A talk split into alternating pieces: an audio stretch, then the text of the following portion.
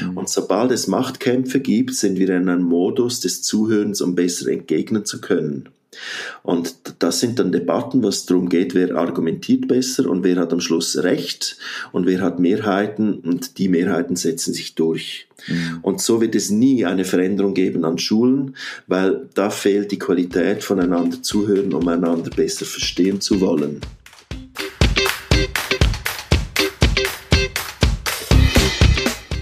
Herzlich willkommen zu einer neuen Folge des Schulhelden-Podcasts. Mein Name ist David Schigosch. Mein heutiger Gast Daniel Hunziker erklärt uns Begriffe wie Co-Kreativität, Persönlichkeitsfeld und Möglichkeitsfeld. In der folgenden Stunde erfährst du, wie Schulen der Zukunft sich entwickeln können, indem sich alle Teilnehmenden besser zuhören und so gemeinsam über sich hinauswachsen.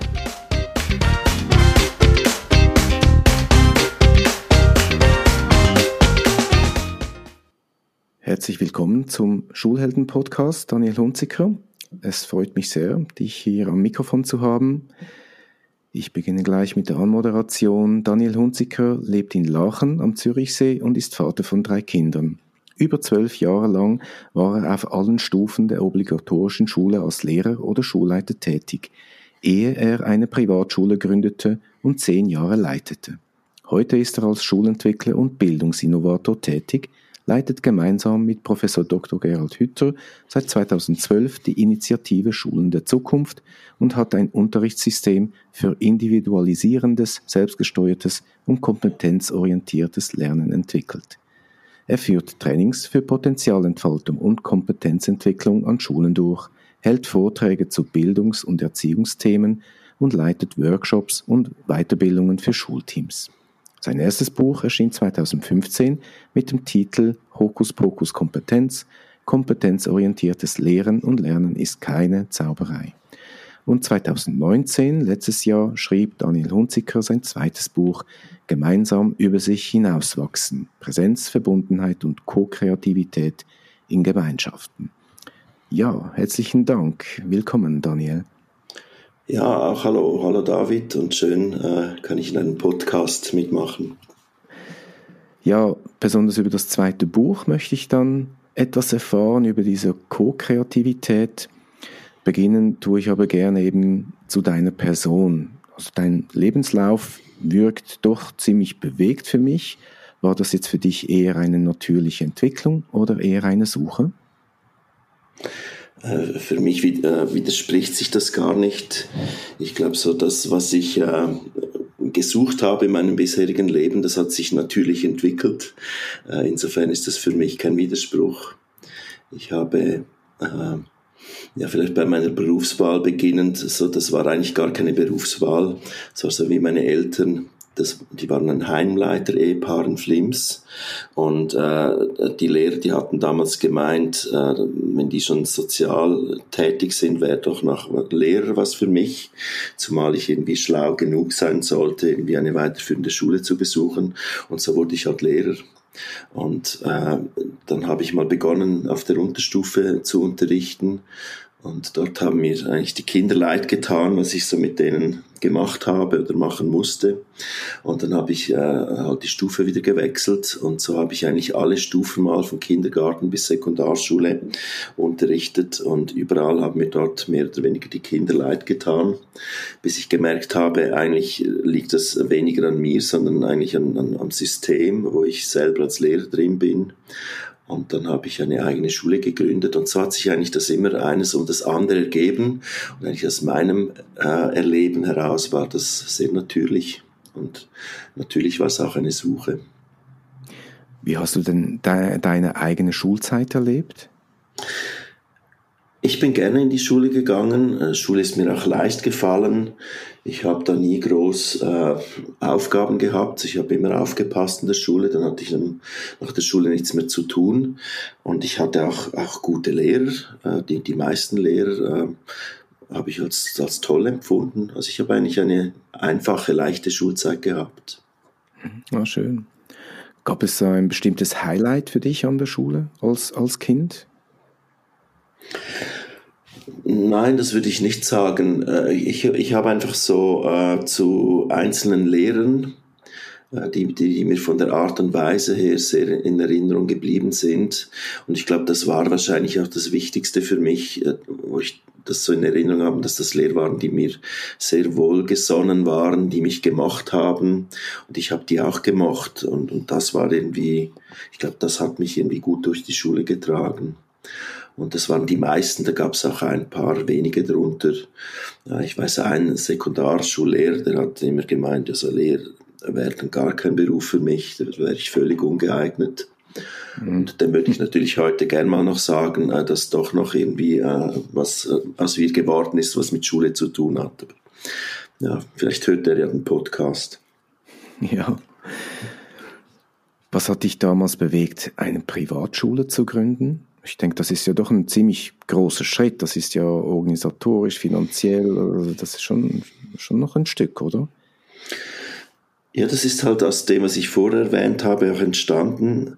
Das, was mir eigentlich leid getan hat äh, für die Kinder auf allen Stufen, das ist, dass ich eigentlich immer gespürt habe, wie unterschiedlich Kinder sind und wie es mir leid getan hat, mit allen Kindern das Gleiche zu machen. Eigentlich dieses äh, Individualisieren wollen, auch dieses Individualisieren müssen, wenn ich diesen Kindern gerecht werden möchte, das habe ich schon immer, habe ich das gemerkt, gespürt und ich ich wollte nie ein Lehrer werden. Ich glaube, das konnte ich auch nie, der sich damit zufrieden gegeben hat, dass das einfach so ist. Das wollte ich nicht.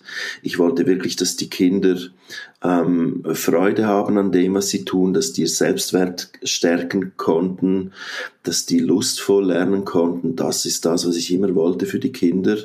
Und ähm, das ist mir nicht gelungen in, in, in, diesem Jahrgangsklassensystem. Und das ist natürlich nachher einfacher gegangen, als ich eine eigene Schule gegründet hatte. Und das ist, das, das höre ich oft, wo mir Leute sagen, wow, das war mutig, eine eigene Schule zu gründen. Und das war es damals aber, aber gar nicht. Ich war einfach total naiv. Ich hatte keine Ahnung, was da auf mich zukommt.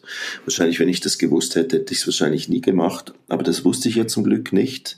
Und deshalb ist das eigentlich ganz einfach und leicht gegangen. War es denn eine Schule für, mit, auf eine Spezialisierung hin, also schwierige Kinder oder, oder sonst irgendwie so oder ähm, mit sonderpädagogischen Maßnahmen? Nein, ich, ich wollte eigentlich eine, eine Schule, wo natürliches Lernen, natürliches Aufwachsen für normale Kinder möglich ist. Das, das wollte ich. Und das war eben, wir hatten keine Klassen, wir hatten keine Noten, wir hatten keine Prüfungen, sondern äh, eigentlich die intrinsische Motivation, das Zugehörigkeitsgefühl, die Freude am Zusammensein und am Lernen, das ist das, was im Vordergrund gestanden hat. Okay, interessant. Ja. Das hast du ja zehn Jahre, glaube ich, geleitet. Gibt es die Schule noch?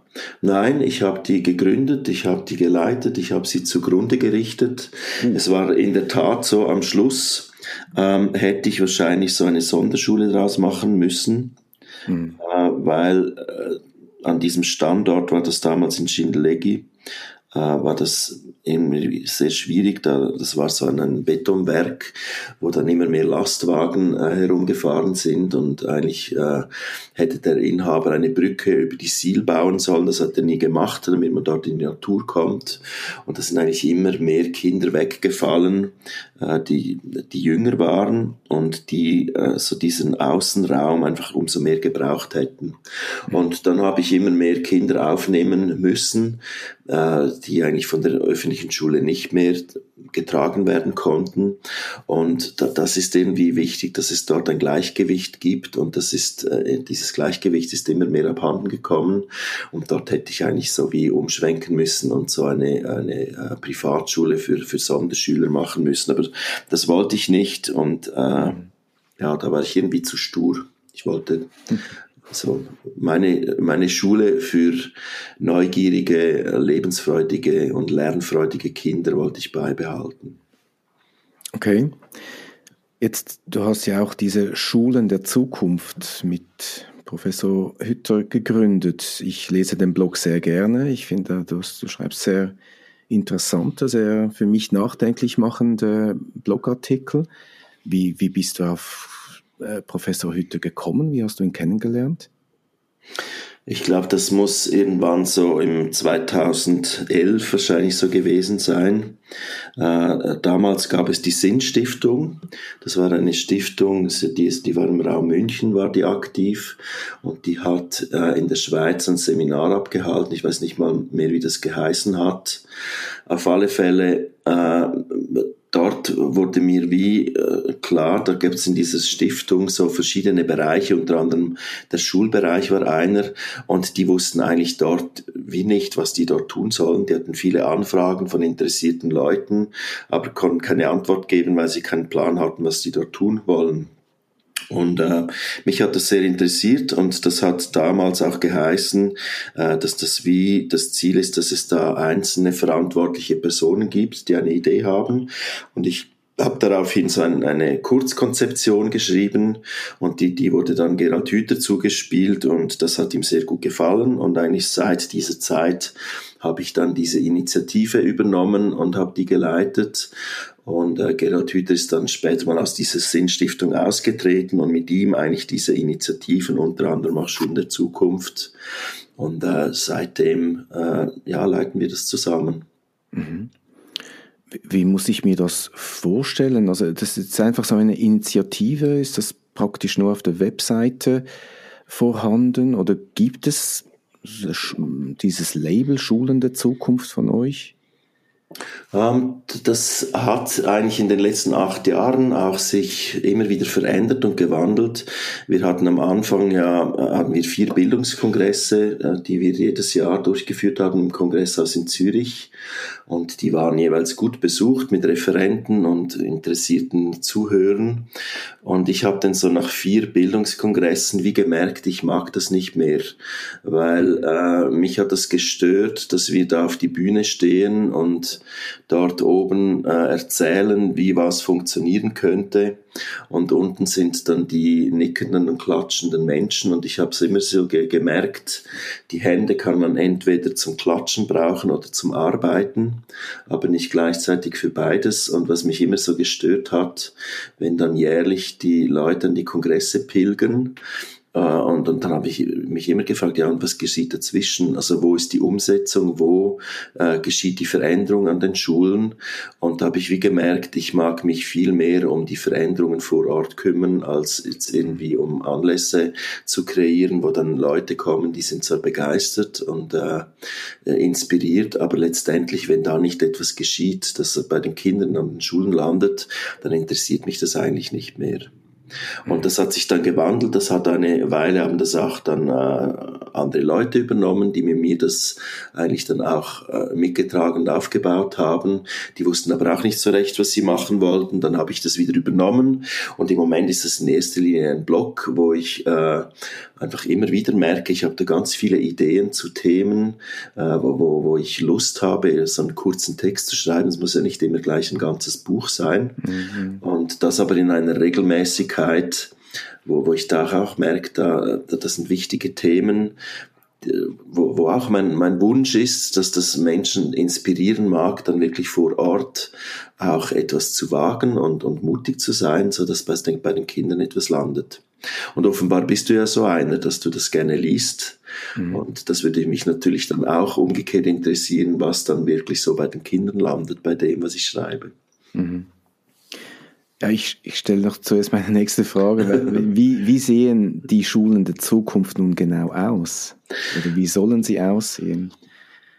Ähm, äh, Schulen der Zukunft ist ja eigentlich eben nicht so, dass das ein Label ist, das jetzt Schulen der Zukunft an Schulen vergibt, sondern das ist ähm, in erster Linie äh, eine Idee, eine Haltung und die versuche ich in diesem Blog irgendwie zu umschreiben, wiederzugeben und ähm, möglichst so, dass, äh, dass Schulen sich inspiriert fühlen, ihre eigene Form zu finden. Ich kann vielleicht ein bisschen umschreiben, äh, was ich zentral finde wo ich sagen würde, ja, in diese Richtung geht eine Schule der Zukunft. Ja, gerne, ja. Mhm. Ähm, ich, ich glaube, eine Schule der Zukunft, die berücksichtigt die natürliche Entwicklung von Kindern und die essentiellen Bedürfnisse, die Kinder haben. Und die berücksichtigt auch neurobiologische Grundsätze, wie, wie das Hirn lernt, wie das Hirn funktioniert. Und Schulen, eine Schule der Zukunft berücksichtigt auch, in was für einer Zeit wir leben und wo eigentlich äh, unsere Gesellschaft sich hinbewegt. Das sind alles so Komponenten, die eine Schule der Zukunft berücksichtigt. Also eigentlich Schulen sind immer ein Abbild der Gesellschaft und die sind für die Gesellschaft da und gleichzeitig sind Schulen auch immer für die Kinder da. Und äh, da muss man wie schauen, äh, woher kommt eigentlich die Schule, dass sie so ist, wie sie heute ist. Und ich würde behaupten, die Schule, wie sie heute ist, ist in vielen Bereichen nicht dementsprechend äh, dass die berücksichtigt, wie Kinder auf natürliche Art und Weise aufwachsen. Sie entspricht auch nicht dem, wie das Hirn effektiv lernt und sie entspricht auch nicht dem, äh, was die Kinder und Jugendlichen eigentlich brauchen würden, um in der heutigen zukünftigen Zeit gerüstet und gewachsen zu sein. Und ich sage jetzt, was es nicht ist, man könnte es natürlich auch im Positiven umschreiben, mhm. das, was die Kinder brauchen oder wie sie aufwachsen, das ist einmal sehr äh, heterogen. Das weiß man, zum Schuleintritt sind das Entwicklungsunterschiede bis zu vier Jahren, das sind zum Schulaustritt bis zu sechs Jahren. Das ist so nichts Neues und trotzdem äh, teilt man immer noch wie damals in der Gründungszeit der Volksschule, das war nämlich in der Zeit der industriellen Revolution, also im Maschinenzeitalter, teilt man die Kinder wie Maschinen immer noch in diesen Jahrgangsklassen ein, wo man schaut, von wo bis wo sind Kinder geboren, die kommen in die gleiche Klasse, die sollen auch das gleiche lernen und dann wird der gleiche Schulstoff auch gleich beurteilt und kommt gleich in Zeugnisse rein. Und das ist eigentlich ein Relikt aus dem Maschinenzeitalter, das überhaupt nicht kindgerecht ist. Mhm. Und das würde eigentlich heißen, äh, man, müsste einen klassenlosen Unterricht machen und wo nicht eine Bewertung der, der Kinderleistungen äh, im Vergleich mit Gleichaltrigen stattfindet, sondern wo eigentlich eine viel individuellere Entwicklung stattfinden müsste. Also das ist zum Beispiel nur der Entwicklungsbereich der Kinder. Mhm. Äh, dann gibt es noch äh, halt das Gleiche auch mit, äh, mit neurobiologischen Grundsätzen. Äh, zum Beispiel, dass das Hirn ein Filterorgan ist. Das heißt, in erster Linie filtert, ein, äh, filtert das Hirn all das weg, was nicht bedeutsam ist, und es speichert nur das, was wirklich bedeutsam ist und unter die Haut geht. Und das ist so. Äh, und wenn man das schon weiß, müsste das eigentlich heißen, dass das Lernen für die Betroffenen bedeutsam sein muss, dass Lernen effektiv mhm. ist. Die mhm. Hirne funktionieren einfach nur so. Und da müsste die Schule halt schauen, oder eine Schule der Zukunft würde das berücksichtigen, dass eigentlich die Lerninhalte bedeutsam sind für die Schülerinnen und Schüler. Und dass das zum Teil eben nicht so ist, das zeigen auch gewisse Studien, äh, die aufzeigen, dass äh, erworbenes Wissen oder vermitteltes Wissen von neuen Schuljahren, das sind rund zehn Prozent überhaupt noch verfügbar. Das heißt 90 Prozent, das schrumpelt irgendwo weg und das wird mhm. wahrscheinlich weggefiltert, weil es nicht bedeutsam ist. Und das sind solche Dinge, wo ich wie denke, das darf eigentlich nicht sein. Und eine Schule der Zukunft müsste schauen, dass das besser gelingt. Und darüber mag ich schreiben, weil ich finde, das sind eigentlich nicht komplizierte Dinge. Und äh, die, die Schulen auch heute machen das aber eigentlich immer noch so auf ganz althergebrachte Art und Weise. Im Kern, natürlich gibt es dort auch innovative Lehrpersonen, mutige Lehrpersonen, die das auch ganz toll machen, aber im Kern von der Struktur her ist es immer noch so etwa 150 Jahre mhm. äh, alt anhängend an, dieser, äh, an diesem Maschinenzeitalter. Ja, ich sehe einfach den Punkt, dass das natürlich alles gesetzlich verankert ist. Also es würde eigentlich bedeuten, wir müssten das Gesetz ändern. Ja, das äh, ist ja die Frage, ob wir das können, weil, äh, wie gesagt, man hat es in der Corona-Zeit gesehen, äh, immer dann, wenn etwas notwendig ist, dann ist etwas möglich. Mhm. Und da ist ja schon äh, im Wort heißt das, es muss eine Not da sein, damit eine Wende geschieht. Und da habe ich einfach das Gefühl, die Not an den Schulen, die ist noch zu wenig groß, mhm. äh, als dass da eine Wende passieren würde. Mhm. Äh, ich spüre auch viel Angst. Also von den Eltern her, von, von Lehrpersonen her, ja, man müsste fast schon eingestehen, ja, dann habe ich jetzt bis jetzt 20 Jahre lang nicht optimal, bis hin zu falsch unterrichtet. Eltern haben auch Ängste, die wollen natürlich das Beste für ihr Kind, dass es natürlich gut, einen guten Start hat. Wie, wie, also in diesen zehn Jahren an der Privatschule, hast du ja eigentlich das alles umgesetzt, äh, was du machen wolltest. Also das, das war eigentlich eine Schule der Zukunft, eine Privatschule. Ja, das, ist, das würde ich schon so sagen. Und das ist ein wichtiger Punkt und ein richtiger Punkt. Das ist natürlich durchaus so, dass oft äh, Eltern auch Ängste haben. Ähm, und natürlich wollen die das Beste. Und das ist immer die Frage, was ist das Beste für ein Kind? Äh, da gibt es verschiedenes Bestes. Und, und äh, mhm. ja, ist, ist, das zum Beispiel ein, ein Schulerfolg? Ist das das Beste? Beste? Äh, sind dort gute Noten? Ist ein gutes Zeugnis? Oder ist das Bildungserfolg? Das ist nämlich nicht das mhm. Gleiche. Also Bildungserfolg, das heißt nicht in erster Linie, ich habe da gute Noten, ein gutes Zeugnis sondern äh, da kommt jemand aus der Schule, der nach wie vor neugierig ist, der offen ist für Neues, der zuversichtlich ist, äh, ein Selbstvertrauen hat, an sich glaubt, äh, auf, ja, sich zurechtfinden mag, sozial mit anderen zusammenarbeiten kann. Das ist Bildungserfolg und das ist nicht das gleiche wie Schulerfolg. Und ich glaube, das ist etwas, was auch Eltern, die für ihre Kinder das Beste wollen, die haften immer auch noch an ihren eigenen Erlebnissen an, die zu Vorstellungen werden, wie Schule sein soll. Und äh, da braucht es auch ganz viel Elternbildung. Und das ist nicht immer einfach, äh, den, den Eltern, gerade wenn sie Ängste haben, das, ja, sie einzuladen, dass die auch offen sein können, äh, sich Gedanken zu machen, was gibt es noch für etwas anderes Bestes für ihr Kind als das, was sie selber als Schüler gelernt haben oder als Vorstellungen, äh, ja, was jetzt ein Schulerfolg ist, was, was da auch noch anders sein könnte. Mhm. Also ich, ich eben vor einem Jahr an, an meiner aktuellen Schule, da, da wurden die Hausaufgaben abgeschafft. Und mhm. das, das, gab, das gab richtig Widerstand. Also mhm. die, die auch von Eltern, also und von Lehrpersonen ja. auch. Und Eltern, auch jetzt noch ein Jahr später an den Elternabenden kamen doch noch ab und zu, ja, warum wurde das überhaupt abgeschafft? Und, und ja, ja also für mich eigentlich ein so klarer, normaler Schritt, weil es in meinen Augen nichts bringt oder nicht das bringt, was sich eigentlich in erster Linie die Eltern erhoffen.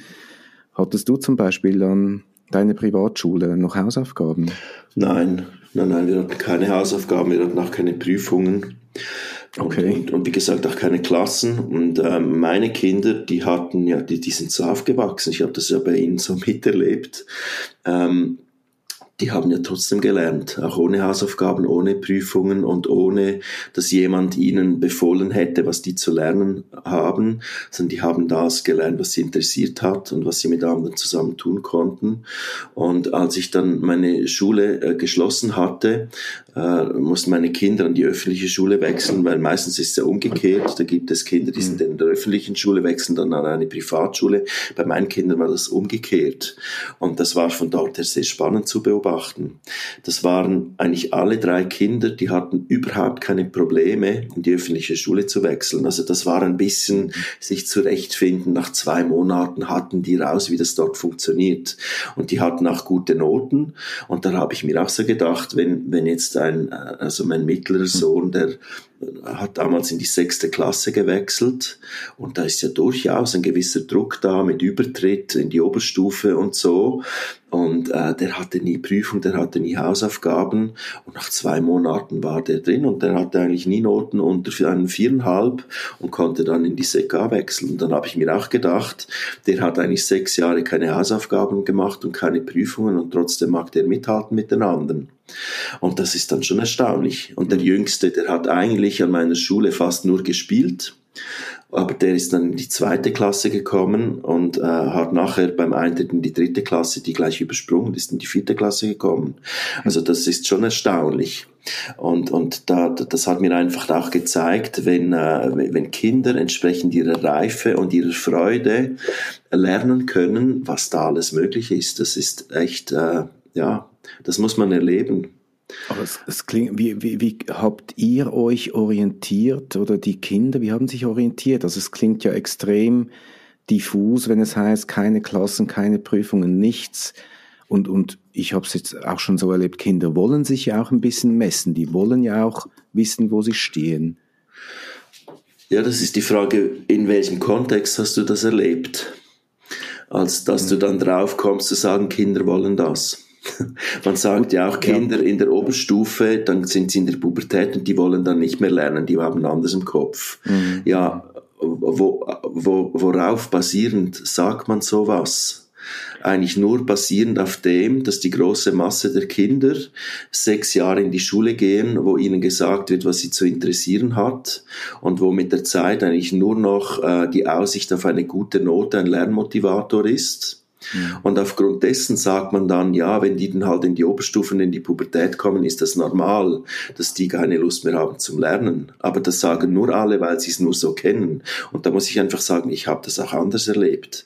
Ich habe Kinder in der Pubertät erlebt, die haben durchaus Lust gehabt, was zu tun und zu lernen. Und, und das, da muss man immer aufpassen, woraus, aus welchen Erfahrungen schließt man das und wo verallgemeinert man das und hatten das Gefühl, das ist die Natur der Kinder. Und ich glaube, das ist ein, ein Riesenschatz, den ich mitnehme aus dieser Zeit, wo ich einfach erlebt habe, äh, wie Kinder lernen und leben und eigeninitiativ sind, wenn man die auch eigeninitiativ lässt. Hm, hm. Ja, bei mir war es ein sportlicher Kontext. Also da habe ich, auch als Turnsportler, habe ich immer wieder gemerkt, also so ein sportlicher Wettkampf, jetzt nicht noch mit Noten, sondern einfach so auch die natürliche Rangordnung, sage ich mal, unter den mhm. Kindern. Die, das, das war aber auch lustvoll, also die, das, das war ein Spaß für die Kinder. Ich, ich empfand das noch wertvoll, aber eben im sportlichen Kontext, ja. Ja, ja. Also ich, ich denke einfach im, im, im äh, Jahrgangsklassensystem in der Schule, äh, vor allem finde ich das ein riesen Nachteil, dass alle jahrgangsgleichen Kinder dort sind. Ich, ich habe das zum Beispiel bei mir an meiner Schule anders erlebt, durch das nicht einfach jahrgangsgleiche Kinder in der gleichen Klasse sind, gibt es eigentlich eine natürliche Ordnung auch. Also das sind, sind ältere Kinder, das sind kräftigere Kinder und da ist eigentlich, da ist wie klar, logisch sind die älter, also äh, älter, also wissen die mehr oder die, mhm. die, die können etwas besser. Das ist dort wie klar, da gibt es gar keine Konkurrenzkämpfe mehr so, weil die, die Situationen sind klar. Und die Jüngeren, die schauen zu den Älteren rauf, die Älteren, die fühlen sich gar nicht in, ständig in Frage gestellt. Und ich habe das ich habe nicht sehr viel Konkurrenzkämpfe erlebt dort. Mhm. Das ist für mich immer die Frage, wo ist was kulturbedingt und was ist wirklich naturbedingt mhm. äh, an diesem Konkurrenzverhalten. Mhm. Okay, ja, spannend. Ja, ich wechsle gern zu der Co-Kreativität. Mhm. Was soll ich mir unter dem Begriff Co-Kreativität vorstellen? Ich denke, das ist ja so der zentrale Begriff von deinem letzten Buch. Mhm. Was, was ist für dich Co-Kreativität? Äh, vielleicht beginnen wir mal, was ist Kreativität? Mhm. Äh, für mich ist das, ich würde so sagen, das ist ein Spielen mit Möglichkeiten. Äh, wenn ich so eingleisig fahre und ich habe so eine Aufgabe oder eine Herausforderung und ich habe nur eine Idee, dann mache ich die halt so, wie ich denke, ich soll die machen. Das ist eigentlich nicht was Kreatives. Das ist auf auf Bing sage ich Bam, das ist dann die Antwort und da geschieht gar nichts groß was. Also ich mache das vielleicht, was ich immer gemacht habe oder das, was man so halt macht oder das, was mir gesagt wurde, ich soll machen. Und das ist dann so einfach eine Antwort. Und äh, kreativ sein, ich denke, das beginnt einfach schon mal nur mental, das muss nicht immer handwerklich kreativ sein, das kann auch mental kreativ sein. Das ist das Spiel mit Möglichkeiten, einfach so zu einer Herausforderung, sich 15, 15 Möglichkeiten und Ideen auszudenken. Und äh, das hat Wilhelm Reich auch mal gesagt, eigentlich Freiheit Äh, das ist nicht das nicht mehr zu tun, was man immer machen musste, sondern das ist aus unzähligen Möglichkeiten äh, für eine bestimmte Situation die beste auszuwählen. Und damit ich ja die beste auswählen kann, brauche ich ein paar Möglichkeiten. Vielleicht eben 15 oder 15. Und mit denen muss ich ja mal mental spielen können und mir vorstellen, wenn ich das so mache, wie geschieht's dann? Okay, so. Oder vielleicht mache ich es doch anders. Wie wäre es, wenn ich es anders machen würde? Und das ist einfach mal mental, gedanklich mit, mit Möglichkeiten spielen. Und das Co-Kreative dann natürlich, das ist, wenn man das miteinander macht. Und das ist natürlich äh, wie soll ich sagen, nochmal bereichend, weil da kommen ja nicht nur meine Möglichkeiten, werden da in Betracht bezogen, sondern auch die meines Gegenübers. Und dort liegt aber auch die Herausforderung und, und darum geht's eigentlich in meinem Buch. Äh, ich kann besonders mich bereichern lassen durch Menschen, die nicht gleich sind wie ich. Weil wenn alle gleich denken wie ich, dann haben die ja genau die gleichen Ideen und Möglichkeiten und dann ist das ja einfach nur kreativ weil ich brauche die ja nicht und die brauchen mich nicht, weil wir haben ja die gleiche Idee. Und co-kreativ wird es nur, wenn eigentlich äh, andersartige Menschen aufeinandertreffen, die Ideen mitbringen, äh, die ich nicht habe und umgekehrt auch. Mhm. Das wird dann co-kreativ, also wo miteinander irgendwie dieser Möglichkeitsstrauß ausgebreitet wird. Und das allein genügt aber nicht. Also nur anders sein genügt nicht. Es braucht dann noch eine Art und Weise, wie diese Andersartigkeit auch bereichend gestaltet werden kann. Weil sonst geschieht wieder nur Konkurrenz, äh, wo ein Machtkampf entsteht, wer hat jetzt die bessere Idee und wer setzt sich durch mit seiner Idee. Und das hat dann wieder mit Co-Kreativität nichts zu tun. Das ist einfach ein Machtkampf. Ah, okay, darum Jetzt verstehe ich, warum du auch die Theorie U von Otto Scharmer eingebaut hast. Mhm. Eben, da kam mir natürlich schon, also als du das so beschrieben hast mit diesem Downloading, also mhm. ich warte nur, bis äh, der andere geendet hat und, und mache meinen Monolog weiter, bis hin dann zum, ähm, äh, was war das zweite, Seeing. Ja, ja Seeing, genau. genau. Äh, das ist schon eher ein Austausch, aber ich behafte noch immer auf meiner Meinung. Und eben dann das Sensing am Schluss, ähm, dass ich ja tatsächlich auch einen Teil der anderen Meinung bei mir integriere und mich öffne oder mein, wie, ja, du sagst, mein richtig. Persönlichkeitsfeld erweitere. Ja. Und ja, also beim, beim Downloading, da kam, kam mir natürlich die Arena in den Sinn. Das äh, ja, ist wirklich so ein, wie nennst du es auch, kollektiver Monolog. Mhm. Jeder sagt nur das, was er zu sagen hat. Ähm, Zuhören, ja, findet knapp statt. Und natürlich habe ich auch im Umfeld habe ich dann so Personen, sind Bilder hochgekommen, die, ah ja genau, das war leider auch so. Mhm. Ähm, ja, interessant. Wie, wie kamst du auf, auf die Theorie U? Das weiß ich gar nicht mehr, wie ich drauf gekommen bin. Ähm, ich kann es nicht sagen. Die ist mir irgendwie mal zugeflogen, wie wahrscheinlich viele Bücher oder Menschen. Und äh, das, das ist auch Wunder. Otto Scharmer beschreibt das irgendwo auf YouTube mal mit diesen Arten des Zuhörens auf ganz tolle Art und Weise. Und das hat einfach unglaublich toll gepasst. Äh, ja, zu, zu all meinen Überlegungen von Co-Kreativität, auch wie, wie ist deine Persönlichkeit beschaffen und wie passt die Art und Weise der Persönlichkeit auch zur Fähigkeit, anderen Menschen zuzuhören. Das hat eine direkte Entsprechung und das hat sich so wunderbar ergänzt. Mhm. Mhm. Welche Erfahrungen konntest du mit der Co-Kreativität sammeln? Gut, ich habe das immer wieder mal mit Menschen, wenn ich äh, zusammen in Projekten arbeite.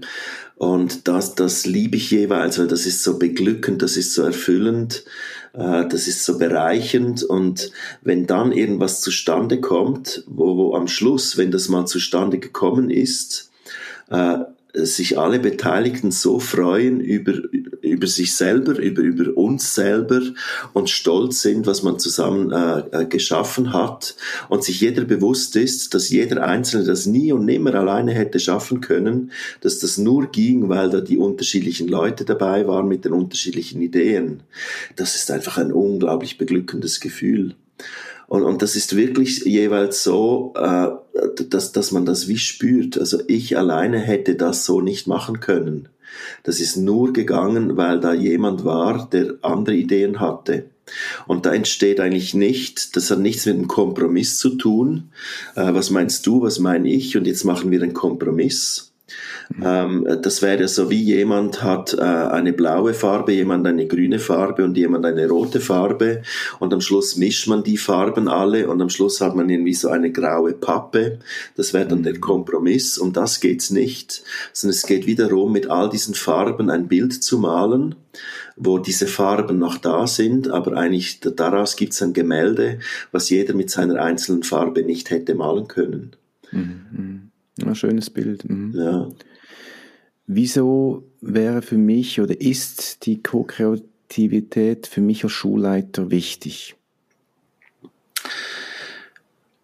Weil ich glaube, dass du als Schulleiter ja eine Schule alleine nicht gestalten kannst. Du brauchst ja als Schulleiter die Schulbehörde, du brauchst die Lehrpersonen, du brauchst die Eltern, du brauchst den Hausdienst, du brauchst die Therapeutinnen und Therapeuten, die brauchst du ja alle, damit ihr miteinander eine gelingende Schule gestalten könnt.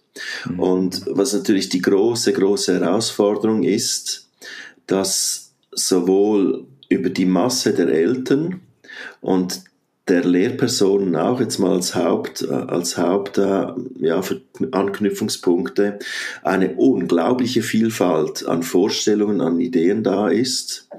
Und das ist ja eigentlich eine super Voraussetzung für eine möglichst große Bereicherung. Soweit, so viel, das wäre noch toll.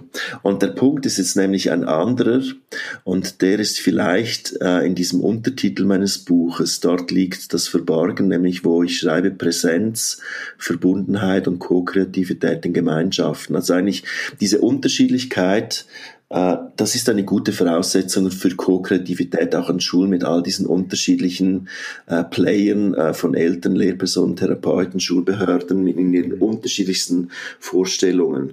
Nur, das weiß man ja an Schulen und nicht nur an Schulen, dass genau dort die Schwierigkeit liegt, nämlich dass die Leute nicht in Rechthabereien äh, sich verstricken.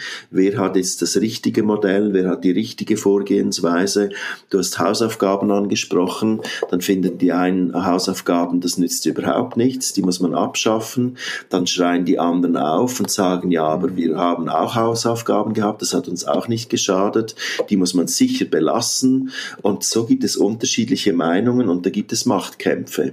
Mhm. Und sobald es Machtkämpfe gibt, sind wir in einem Modus des Zuhörens, um besser entgegnen zu können. Und das sind dann Debatten, was darum geht, wer argumentiert besser und wer hat am Schluss Recht und wer hat Mehrheiten und die Mehrheiten setzen sich durch. Mhm. Und so wird es nie eine Veränderung geben an Schulen, weil da fehlt die Qualität voneinander zuhören, um einander besser verstehen zu wollen. Und das hat wiederum mit der einzelnen Persönlichkeit der einzelnen Menschen zu tun, weil da braucht es schon eine Präsenz, ein Bewusstsein äh, dafür, kann ich das überhaupt? Macht das der andere? Was braucht es, dass wir wirklich präsent sind und einander zuhören und uns aufeinander einlassen? Und wie kann ich auch meinem Gegenüber zuhören äh, und mich öffnen für seine andersartige Ansicht, weil man hat immer das Gefühl, der andere muss das machen. Also wenn ich das Gefühl habe, äh, Noten sollte man abschaffen, bin ich ja überzeugt. Nur der, derjenige, der ja sagt, ja, Noten muss man unbedingt behalten, was ist das da für ein neues, modernes, Reform, reformistisches Zeugs, da Noten abzuschaffen? Ja, beide haben doch das Gefühl, sie hätten recht. Mhm. Und ich habe nur immer das Gefühl, der andere müsste, müsste doch einsehen, dass er rechthaberisch ist. Ich selber bin es aber auch und ich merke es nicht und der andere merkt es auch nicht.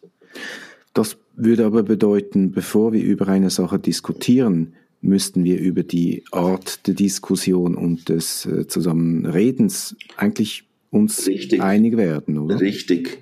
Und da habe ich auch in meinem Buch habe ich äh, zum Teil so Indikatoren auch aufgeschrieben, mhm. wo man merken kann, wo befinden wir uns, auf welcher Art und Weise der, der Kommunikation befinden wir uns. Also das ist zum Beispiel äh, Indikatoren, wenn man zuhört, um einander besser entgegnen zu können. Das sind oft die Ja-Abers oder dann das Kategorisieren, das beurteilen, verurteilen, so das stimmt nicht oder das ist falsch oder all diese Sätze, wenn die vorkommen, dann ist jemand im Zuhören, um besser entgegnen zu können. Dort wird es nie ko-kreative Prozesse geben, dort wird es nie ein sich verstehen geben sondern gibt es nur ein Entgegnen und ein Machtkampf darum, wer mehr Recht hat als der andere. Und immer dann, wenn eigentlich wirklich ein Zustand eintritt von, von Zuhören, um einander besser zu verstehen, äh, eigentlich kann man auch sagen, es ist eine empathische Art zuzuhören, dann kommen keine solche Kategorisierungen, äh, Beurteilungen mehr vor. Das ist dann oft mehr wie ein Staunen, also wo man so wie merkt, äh, ah, okay, also das, das, das meinst du so, das habe ich mir so noch gar nie überlegt. Mhm. Da muss ich einen Moment innehalten, ich muss mal nachfühlen, wie das ist. Äh, wie, wie gehst du wirklich konkret vor? Jetzt merkst du, die Diskussion ist eben so kategorisieren, wie du das beschrieben hast. Was machst du dann? Unterbrichst du? Ja, du musst unterbrechen und du musst auf eine Metaebene gehen. Mhm. Also weil, wenn die Leute das selber nicht merken, dann können die ja stundenweise damit fortfahren, bis niemand mehr mag, und dann gibt es eine Abstimmung die Mehrheit setzt sich durch und der ist froh, dass die Diskussion vorüber ist. Und damit das nicht so weit kommst, musst du wie unterbrechen. Also zumindest einer, das muss ja nicht immer der Schulleiter sein, aber das ist natürlich toll, wenn er es auch ist, mhm. äh, der muss das wie merken. Der, der, muss wie merken, jetzt sind wir in einer Sackgasse, da gibt es nur noch Rechthabereien, äh, so kommen wir nicht weiter. Und der muss innehalten und, und wie mal, mal den Beteiligten sagen, hört mal, wir sind uns am Verrennen wir sind drauf und dran, irgendwie, dass es nur noch Machtkämpfe gibt mit ja, aber und du tust und nein, hast du nicht und doch hast du schon äh, und das kann nicht sein und so ist es besser und das müssen wir bemerken. Und dann, äh, wenn man dort ein bisschen geübt ist, das äh, ist am Anfang halt, braucht es viel Zeit und ein Innehalten und ein Üben, zu sagen, gut, jetzt erzählt mal der eine, was er findet. Und der andere, der versucht, nur mal zuzuhören und, und versuchen, sich einzufühlen, was sagt er mir eigentlich? Und da kann man das noch verstärken und äh, indem der am Schluss wiederholt, was er eigentlich gehört. Mhm. Und so kann man das langsam üben. Und das hat wiederum natürlich äh, mit, mit dieser Präsenz zu tun, dass ich selber merke, wenn eine Diskussion entgleitet in, in so Rechthabereien, das muss man ja merken. Also da muss man mhm. präsent sein dafür. Mhm. Und in einem weiteren Schritt muss ich auch selber für mich bereit, äh, präsent sein, wie zu merken, wo bin ich in einem Widerstand, dass ich gar nicht zuhören will oder kann. Weil eigentlich immer dann ist das ein Hinweis, dass ich da ein Thema habe, das hat gar, so gar nicht mit dem anderen zu tun, sondern da ist irgendeine Geschichte bei mir verborgen und die, die habe ich anzuschauen. Und, und ja, also ich, ich denke, es hat auch viel mit Persönlichkeitsentwicklung zu tun ähm, und äh, das ist halt auch immer ein bisschen schwierig. Also wo in der Schule ist da Raum für Persönlichkeitsentwicklung oder wo man sagt man dann, ja, das ist eben persönlich, ich bin da nur als Lehrer in der Schule und lass mich als Person in Ruhe. Mhm. Aber ohne geht's eben leider nicht. Mhm. Ja, also du beschreibst eigentlich auch diesen für mich langen Weg der Co-Kreativität. Das beginnt ja, äh, das sind ja wie drei Phasen in deinem Buch. Bei sich selbst, sich selbst begegnen, eben sich selbst mhm. beobachten können und merken, oh, jetzt bin ich da im, im Rechthaberei-Modus drin.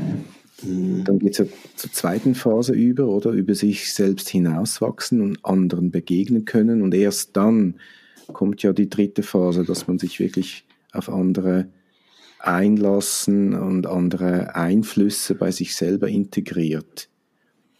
Ja, das muss natürlich auch nicht in dieser Reihenfolge geschehen. Also da gibt es natürlich Menschen, die sind einmal sehr an sich selber interessiert, die wollen ihre Persönlichkeit entwickeln, die wollen freier denken, freier fühlen, die schlagen vielleicht diesen Weg ein. Und wenn sie dann merken, das hilft mir jetzt im Zusammensein mit meinen Menschen oder auch meinen liebsten Menschen, weil ich wie merke, wenn ich jetzt irgendwie freier werde, auch denen wirklich zuzuhören, entsteht natürlich auch eine größere Verbundenheit und das fühlt sich wieder gut an. Und auf einmal, wenn ich das merke, dass das besser gelingt, dann kann ich ja auch mit diesen Menschen, mit denen ich eigentlich gerne zusammen bin, auch was zustande bringen, was auch wieder erfüllend ist. Das muss aber nicht immer dieser Weg sein. Das kann durchaus sein, äh, dass ich mit Menschen was zusammen äh, bewegen will, zustande bringen will. Und äh, das wollen all diese Mitglieder dieser Gruppe, zum Beispiel eine Schule, das kann aber auch etwas anderes sein. Und jetzt merkt man auf dem Weg, Mensch, das gelingt uns nicht, weil wir verheddern uns wieder in so Rechthabereien, in Besserwissereien. Und äh, wenn man dann irgendwie wie merkt, oh, das tut mir leid, weil ich merke, so kommen wir gar nicht dorthin, wo wir wollen, dann wird man vielleicht dann interessiert, ja, was geschieht denn eigentlich mit uns? Also wieso passiert das und was hat es mit mir zu tun? Wo kann ich einen Schritt machen und wo der andere? Und, und so muss das nicht immer von der eigentlichen eigenen Persönlichkeit über die Präsenz für die ein, eigenen Themen äh, zur Verbundenheit zum Gegenüber und dann ist in die Kognitivität gehen. Ich glaube, da gibt es auch unterschiedliche Wege.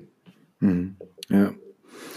Dann das zweite Modell, das, das war ja das zweite Modell, aber das Persönlichkeitsfeld und das Möglichkeitsfeld, mhm. kannst du da noch da etwas dazu sagen und erklären?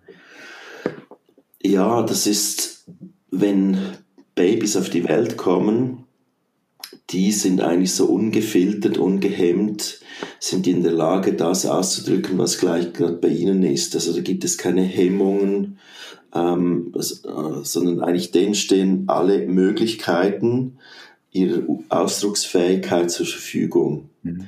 Und dem sage ich, das ist das Möglichkeitsfeld. Das ist eigentlich all das, was möglich wäre, das steht denen zur Verfügung, um das ausdrücken zu können oder auch um, um, um etwas empfinden zu können.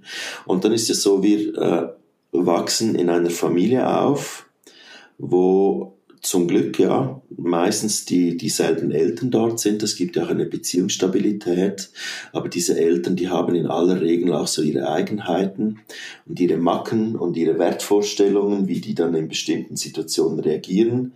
Äh, zum Beispiel, äh, wenn, wenn ich da ein Kind bin, das mal etwas geschenkt bekommt und ich möchte es ganz für mich alleine, weil ich habe es ja auch geschenkt bekommen. Und wenn denn da Eltern sind, die sind selber durch ihre Erziehungen haben die gelernt, du so egoistisches Verhalten, das tolerieren wir nicht. Äh, teil schön mit deinem Geschwister und dann ist das mal so ein, ein, ein natürlicher Impuls. Nein, das will ich nicht. Ich will das für mich ganz alleine. Und das mache ich dann vielleicht ein, zwei Mal, bis ich merke, immer wann, dann, wenn ich so diesen, diesen egoistischen Impulsen nachgehe, dann bekomme ich eins auf den Deckel, sei das, dass ich da ohne Essen ins Zimmer muss oder äh, dass ich böse Blicke bekomme, dass mir die Liebe entzogen wird. Und dann lerne ich sehr schnell, weil ich ein Abhängigkeitsverhältnis zu meinen Eltern lebe, dass das so nicht gut kommt. Und dann äh, lerne ich mit der Zeit wieder, wenn ich dann eine Schokolade geschenkt bekomme, dass ich da doch vielleicht den Reichen dann meiner Schwester gebe, weil dann habe ich den Rest. Und so lerne ich mit der Zeit, also egoistisch, das ist nicht gut, sondern teilen ist gut. Und ich spalte eigentlich ein Teil dann dieses Möglichkeitsfeldes ab. Und ich ziehe da eine Grenze und identifiziere mich damit, dass Selbstlosigkeit gut ist und Egoismus ist schlecht. Und da gibt es ganz, ganz viele Beispiele, wenn Kinder aufwachsen und, äh, und ihre Grenzen aufbauen. Und diese Grenzen, die da gezogen werden, die sind immer kleiner wie dieses Möglichkeitsfeld. Und das ist eigentlich das Persönlichkeitsfeld, sage ich dem so. Das ist das, womit man sich identifiziert, da man das Gefühl hat, ja, so bin ich. Eben zum Beispiel, ich bin jemand, der teilt. Oder ich bin gut in der Schule. Oder ich bin nicht schön. Oder ich bin nicht liebenswert und was weiß ich alles. Mhm. Und liebenswert sind andere. Und so habe ich ein Bild von mir, was ich eigentlich erlange durch das Aufwachsen in der Familie, in der ich groß werde, wo ich mich identifiziere. Und diese Identifikation, das ist immer kleiner wie das Möglichkeitsfeld. Da wäre eigentlich mehr möglich. Aber das durfte ich nicht leben, das musste ich abgrenzen, weil ich ja in meiner Familie aufgewachsen bin. Mhm. Und später als Erwachsener ist das ja so, wir leben ja nicht mehr in dieser äh, Familie. Also das ist ja nicht mehr Vater oder Mutter, der sagt, du darfst die Schokolade nicht mehr allein. Ich kann mir ja dann als Erwachsener äh, selber Schokolade kaufen, ich kann die auch alleine haben, aber trotzdem ist dieses Selbstbild, diese Identifikation fest verankert in mir. Ich bin jemand, der teilt und ich bin nicht jemand, der egoistisch ist zum Beispiel. Und das tragen wir mit und so äh, sind das einerseits auf mentaler Ebene in Form von Glaubenssätzen, gehe ich durch die Welt, was richtig und was falsch ist, aber auch in Form von Ausdrucks- und Empfindungsmöglichkeiten. Das ist auf körperlicher und emotionaler Ebene. Und das ist halt immer die Frage dann, wenn Menschen zusammentreffen und die ihre unterschiedlichen Persönlichkeitsfelder mitbringen, da gibt es Überschneidungen, da versteht man sich so wunderbar, weil man die gleiche Identifikation hat. Und da gibt es aber auch Bereiche, äh, da versteht man sich gar nicht, weil die, äh, die Persönlichkeitsfelder sich nicht überschneiden. Also da habe ich zum Beispiel in meinem Möglichkeitsfeld etwas, was du nicht hast und umgekehrt. Dort verstehen wir uns nicht. Und dort ist, der, ist die ganz zentrale Frage, wenn ich dich verstehen wollen möchte, damit wir ko-kreativ etwas zusammen zustande bringen, dann ist wie die Frage, kann ich in seinem Moment meine Persönlichkeitsgrenze für einen kurzen Moment verschieben, so dass ich mich in dich einfühlen kann. Mhm. Und wenn das gelingt, dann kann man von empathischen Zuhören sprechen und dann kann Co-Kreativität also entstehen. Wenn das aber nicht möglich ist, dann ist oft der Grund dafür, dass Menschen eine so schmerzhafte Erfahrung gemacht haben, als die ihre Persönlichkeitsgrenze aufbauen mussten, dass die dort nie mehr hinwollen. Der Schmerz ist zu groß und das gelingt dann nicht. Und das ist irgendwie verständlich, aber es ist auch hinderlich, weil dann wirklich Co-Kreativität und Empathie einfach nicht möglich sind. Mhm. Mhm. Ja, sehr interessant, ja. Da kommen mir auch wieder ein paar Personen gleich in den Sinn. Mhm.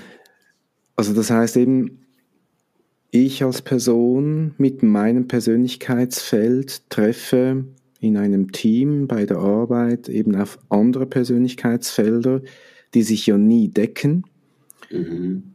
Aber Überschneidungen geben, das sind eben die positiven Erfahrungen, da verstehen wir uns. Mhm. Und dann gibt es eben die außerhalb von meinem Persönlichkeitsfeld, die bemerke ich bei der anderen Person. Und dann kommt es ja wirklich wahrscheinlich noch auf meine Persönlichkeit an, empfinde ich das als Bedrohung oder als Bereicherung? Ja, absolut. Das Fremde. Ja. Habe ich das so richtig verstanden? Absolut. Und, und ich meine, von dort her ist jeder im Vorteil, der ein möglichst großes Persönlichkeitsfeld hat, das möglichst annähernd mit dem Möglichkeitsfeld übereinstimmt, weil dann habe ich ein größtmögliche, habe ich die größte Möglichkeit, auch andere zu verstehen, äh, auch in meinem Ausdruck irgendwo mich so auszudrücken, dass andere mich verstehen. Und, und da entsteht auch Toleranz, weil ich wirklich äh, mich einfühlen kann in jemand anderen. Und Toleranz, das ist immer auch einladend, dass der andere sich verstanden fühlt und sich auch eher darauf einlassen kann, dass er sich mir gegenüber öffnet. Mhm. Also dort irgendwie möglichst eben auch an seiner Persönlichkeit gearbeitet zu haben und so die eigenen Einschränkungen zu kennen, äh, die auch bearbeitet zu haben und dort eine gewisse Weite, äh, ja, kreieren konnte, das, das finde ich ganz zentral. Und ich meine, wenn ich, wenn ich Führungsperson bin, so oder so, da habe ich ja von allein habe ich mit so vielen Menschen zu, zu, tun als Schulleiter, mit, mit allen Lehrpersonen, mit Eltern. Das ist auch für Elterngespräche. Ich meine, das ist keine, kein Vater und keine Mutter, die vorsätzlich etwas Schlechtes wollen für ihre Kinder. Mhm. Und wenn es dann nicht gut kommt, dann ist eigentlich das Wichtigste, dass ich mich mal darauf einlassen kann, was um Himmels Willen ist bei denen los dass das so geschieht, weil da muss ja irgendetwas sein, dass die trotz allem so gut machen, wie es nur ihnen geht. Allenfalls verstehe ich es nicht. Und das Gleiche ist mit den Kindern auch. Kindern, die sich komisch verhalten, die verhaltensauffällig sind, das ist ja vom Wort her schön, das soll in ihrem Verhalten uns etwas auffallen. Darum heißt es wahrscheinlich verhaltensauffällig. Äh, da verstehe ich etwas nicht. Und das ist nicht jetzt dran, am Kind in erster Linie was zu ändern, sondern es ist an mir dran, was verstehe ich da nicht? Wie kann ich mich äh, empathisch für das Kind öffnen, damit ich verstehe, was bei dem los ist? Mhm. Ja, sehr schön, ja. Das, also ich denke, ich bin schon so weit, dass ich eben mich äh, ziemlich gut einfühlen kann, mhm. eben das versuche auch, diese Empathie zu fördern. Mhm. Wenn, natürlich ist es für mich als Schulleiter teilweise einfacher, wenn ich wie von außen einen Blick habe. Wenn man drin ist, ist es zum Teil schwieriger. Wenn eben, ja, halt Kinder können ja mal nerven und, und dann, mhm. dann ist man halt zu fest in den Emotionen drin. Und dann versuche ich eben auch immer wieder die Lehrpersonen da, da rauszuholen und sagen, okay, schauen wir uns das Problem oder das, das, das Kind wirklich mal von, von, von außen an, was fehlt dem Kind oder warum macht es das oder kann es gar nicht anders. Ja, und gleichzeitig auch, dass man das Kind im Lehrer anschaut oder das Kind in den Eltern anschaut. Mhm, Weil oft ist es auch dort, die können nicht anders, aber man schaut dann nur aufs Kind und äh, versucht dort rumzubasteln und oft ist es gar nicht das Kind. Äh, da gibt es ja auch Schüler, bei der einen Lehrperson funktionieren die wunderbar und bei der anderen überhaupt nicht.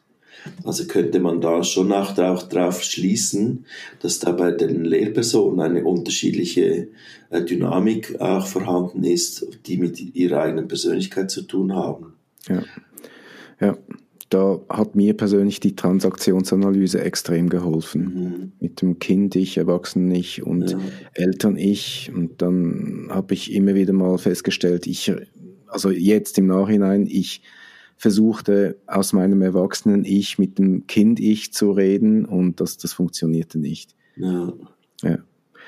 Ja, wir sind schon fast am Ende. Danke vielmals für deine Ausführungen eben über die Co-Kreativität. Am Schluss stelle ich immer gerne so die, die gleichen Fragen.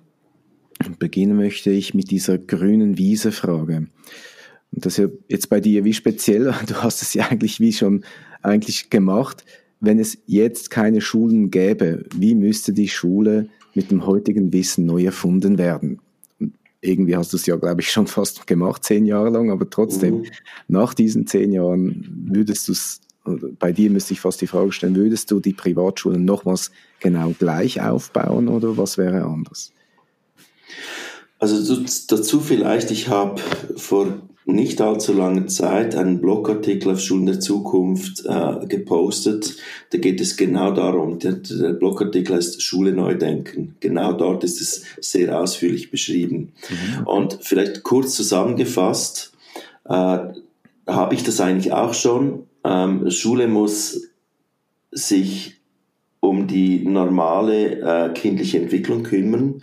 Also dass eigentlich so, so wie Kinder sich entwickeln, wie man das weiß aus der Entwicklungspsychologie, aus der Lernpsychologie, äh, dass man dem entspricht. Auch von der Neurobiologie, dass man, wenn man weiß, wie ein Hirn funktioniert, dass man dementsprechend auch diese neurobiologischen Grundlagen berücksichtigt. Weil das Hirn ist einfach so, wie es ist und so es funktioniert. Und auch wenn ich das anders haben möchte, ist es trotzdem nicht anders. Und dann natürlich auch, wie man, äh, in welcher Zeit wir leben und was es heute braucht und wo wir hingehen. Das finde ich auch ganz maßgebend. Mhm. Und ich glaube, wenn ich jetzt etwas tun könnte als erstes, dann würde ich diese elendiglichen äh, Zeugnisnoten abschaffen, weil die sind wirklich ein Killer, ein Bremser äh, für jegliche Entwicklung. Weil das ist ja logisch auch Lehrpersonen, die gerne möchten, dass Kinder individuell sich entwickeln können.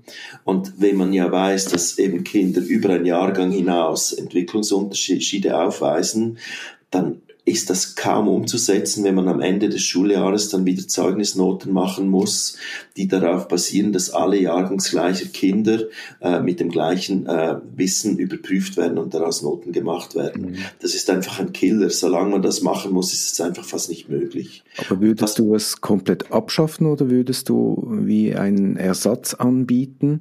Weil eben ich merke, es ist ja ein, eine Orientierungshilfe von, für, für Eltern und Kinder?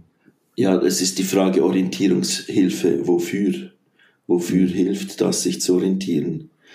Äh, ich meine, es hilft wieder dieser, dieser Vergleich, wo steht mein Kind im Vergleich mit anderen Kindern. Mhm. Und was ich machen würde, nämlich so, wie Kinder schon in die Schule kommen, ich kenne kaum ein Kind, das sich nicht freut auf die Schule, dem würde ich nachgehen. Also Schule muss so sein, dass diese Lust auf Schule, aufs Lernen, auf sich selber, dass die nie versiegt. Und das ist möglich.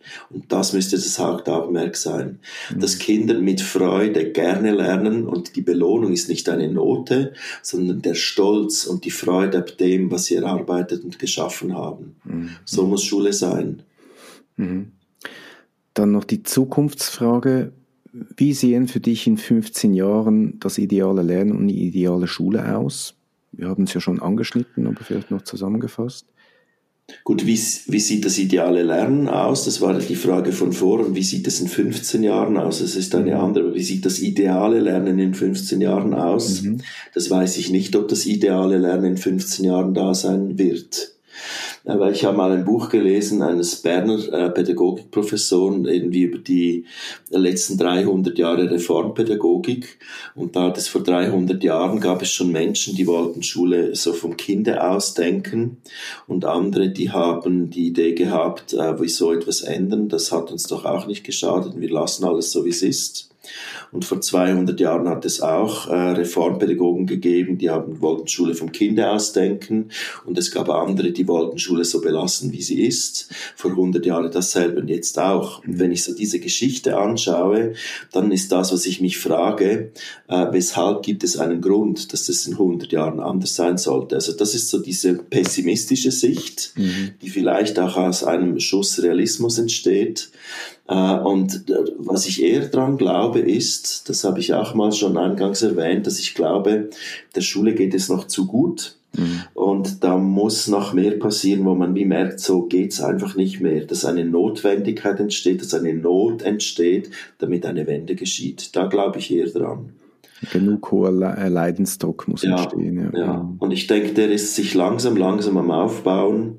Äh, es hat immer mehr Lehrer, äh, die am Limit sind. Es gibt immer mhm. mehr Kinder, die haben Spracherwerbsstörungen, die sind kaum beschulbar, wo es egozentrische Kinder gibt. Die Unterschiede, die eigentlich eher größer wie, wie kleiner werden. Und im Moment versucht man das noch mit Heilpädagogen äh, auszugleichen, mit Klassenassistenten oder Senioren. Und die Heilpädagogen findet man schon gar nicht mehr. Da gibt's viel zu wenige. Und das ist die Frage, wenn man dann keine mehr findet, was macht man dann? Mhm. Da beginnt dann langsam die Not, wo ich mhm. eher dann glaube, dass dann eine Wende entsteht. Okay. Mhm. Und die letzte Frage, ich denke, die ist auch schon fast beantwortet. Was wäre für dich der nächste logische Schritt, um unsere Schulen zukunftsfähiger zu machen? Wären das eben das Notenabschaffen? Das Notenabschaffen äh, als äußere Form und dann in erster Linie auch äh, eine Bewusstseinsentwicklung, dass in Schulen Eltern, Lehrpersonen, Schulleitern, Behörden daran arbeiten, einander besser zuhören zu können. Mhm. Okay. Ich stelle dann sehr gerne den Link in die Show Notes eben zum Artikel bezüglich eben, was wir da vorhin gesprochen haben. Ja, dann jetzt zum Schluss, wenn jetzt jemand mit dir Kontakt aufnehmen möchte, wie passiert das am besten? Also ich glaube am besten, ich habe mehrere Websites und ich glaube zwei im Schulbereich. Das ist bildungsreich.org. Das ist das, was ich eigentlich freiberuflich im Schulkontext mache, findet man dort. Und dann natürlich Schulen der Zukunft, immer schulen-der-zukunft.org. Das ist eigentlich der Bildungsblog, wo wir davon gesprochen haben. Mhm. Dort gibt es überall Kontaktformulare äh, und dort erreicht man mich. Oder dann halt jetzt so diese, das, was mit, mit dem zweiten Buch zu tun hat, mit der Co-Kreativität, das ist beziehungsweise.org, das ist dort diese Thematik eher, auch dort über das Kontaktformular. Mhm. Okay. Stellen wir alles gerne in die Show Notes als Link, mhm. genau. Ja, also danke vielmals für diese spannende Stunde. Ich durfte wieder viel lernen. Das freut mich natürlich sehr. Und ja, bedanke mich und wünsche noch einen schönen Tag. Dir auch vielen Dank. Ich hoffe, dir hat die Folge ebenso gut gefallen wie mir. Welche Erkenntnisse nimmst du aus dieser Folge mit? Wenn du magst, kannst du mir gerne einen Kommentar auf Instagram unter Schulhelden Underline Podcast hinterlassen. Außerdem findest du mich auf LinkedIn unter David Schigosch. Alle Links notiere ich dir natürlich auch in den Show Notes. Danke für deine Bewertung auf der Podcast-Plattform deiner Wahl. Das war eine Folge des Schulhelden-Podcasts. Wir sind Schulhelden, wir verändern das Lernen positiv.